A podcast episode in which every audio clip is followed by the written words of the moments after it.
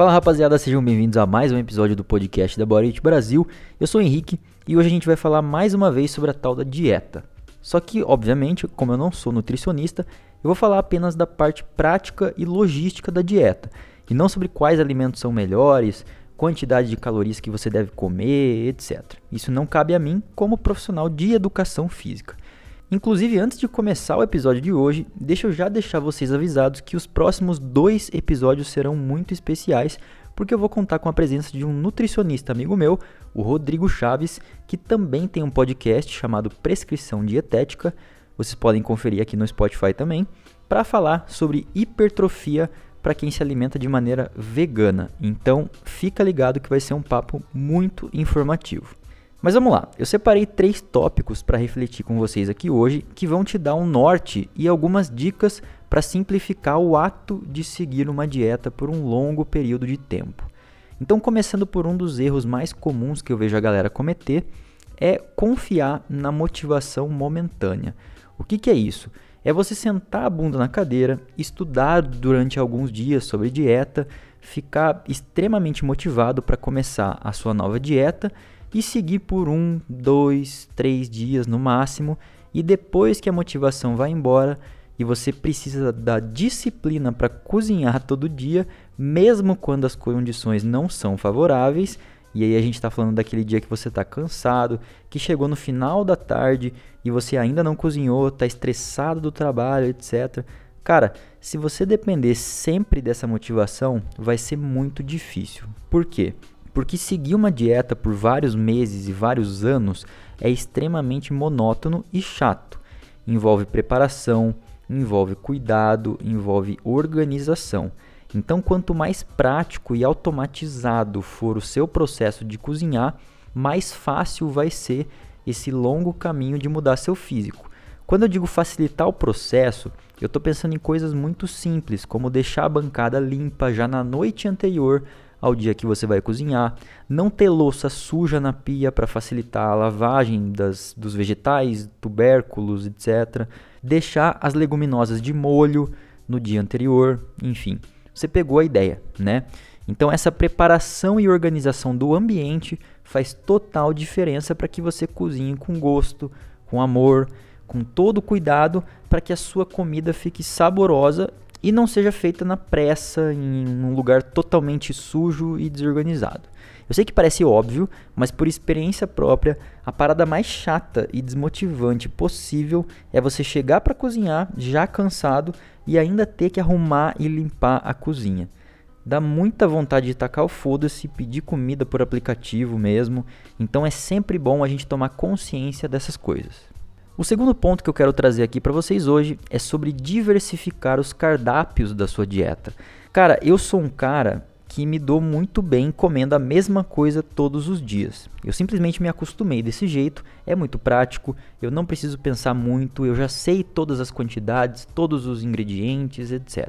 Então para mim funciona, mas eu entendo que eu provavelmente sou uma pessoa esquisita fora da curva, porque comer a mesma coisa todos os dias é chato, eu sei.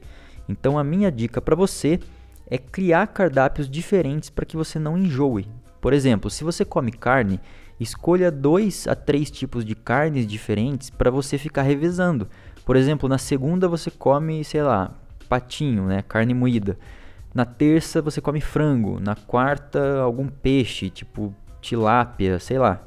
Se você não come carne, varie as leguminosas, por exemplo. Um dia feijão, outro dia lentilha, outro dia grão de bico.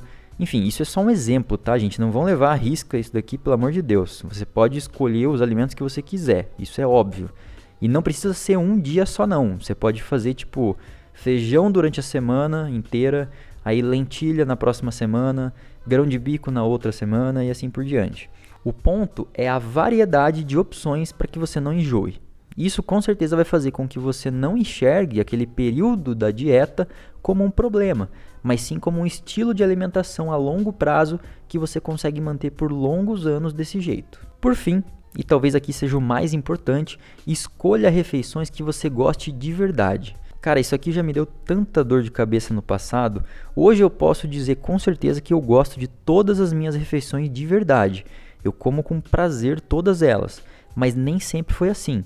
Até pouco tempo atrás, quando eu ia montar minha dieta, eu pensava muito mais no custo total, no, no dinheiro, do que se eu ia gostar das comidas ou não. Então eu fiz umas escolhas muito erradas. Por exemplo, eu criei o meu café da manhã com aveia, proteína de soja em pó, banana e um pouquinho de canela. O que parece uma refeição bem ok, né, para quem curte se alimentar bem e tal. A gente sabe ali que a aveia é um excelente carboidrato saudável, relativamente barato, então tinha tudo para dar certo. Só que o problema é que eu odiei essa refeição. Sei lá, a consistência desse mingau, o gosto, não sei, não me pegou tanto. Então, o que aconteceu na prática é que todo dia de manhã eu não ficava com aquela sensação de, pô, eu vou comer uma parada gostosa agora para me tirar do jejum. Não, era mais tipo, porra, eu odeio esse mingau que eu vou comer agora. Eu preferia mil vezes comer uma torrada com alguma coisa diferente do que esse mingau. E isso não aconteceu só com essa refeição, mas sim com várias outras. Por exemplo, eu tinha uma época que eu fazia meio que um mix de três leguminosas diferentes para o almoço e para janta. Eu acho que era aquele feijão vermelho, feijão branco e lentilha. Na teoria, era perfeito misturar tudo isso, né, diferentes perfis nutricionais e tal, beleza. Só que, sei lá, cara, eu não sabia temperar tudo isso do jeito certo. Ficava um negócio meio sem graça, sem caldo, sem sabor. Então, sempre que chegava a hora do almoço e do jantar, eu pensava, cara, como eu queria estar tá comendo outra coisa. E isso é péssimo para quem está seguindo uma dieta. Hoje em dia, como eu disse, é totalmente o contrário. Eu tenho meio que três refeições diferentes, uma doce e duas salgadas, e eu amo todas elas. Por exemplo, eu sempre gostei de pão fatiado, aquela torrada, sabe? Então eu falei, porra, por que, que eu vou comer mingau se eu gosto de torrada de manhã? Então o que eu fiz foi criar uma refeição que eu continuasse comendo a banana, maçã, proteína de soja, só que num formato diferente. Então hoje eu faço essas duas torradas, pico banana e maçã passo pasta, a pasta de amendoim sabor chocolate no, nessa torrada, coloco tudo em cima do pão com um pouco de canela, um pouco de melado e eu bebo a proteína de soja com água separado dessa, dessas torradas. Foi a melhor opção para o meu caso. Então a dica que eu dou para você é refletir sobre o que você mais gosta de comer de verdade. Se você é uma pessoa mais do doce, cara, inclua refeições doces na tua dieta. Se você é mais do salgado, que nem eu, coma refeições salgadas. Se você não gosta de, sei lá, iogurte, coma outra coisa que tenha o mesmo efeito. Se você não gosta de grão de bico, escolha outro ingrediente e assim por diante. Eu sei que parece muito simples e óbvio, mas grande parte das pessoas não pensa nisso na hora de montar a própria dieta. É importante você escolher coisas que sejam saborosas para o teu paladar. Isso faz total diferença. Por hoje é isso, rapaziada. Espero que tenham curtido esse episódio e até o próximo. Valeu!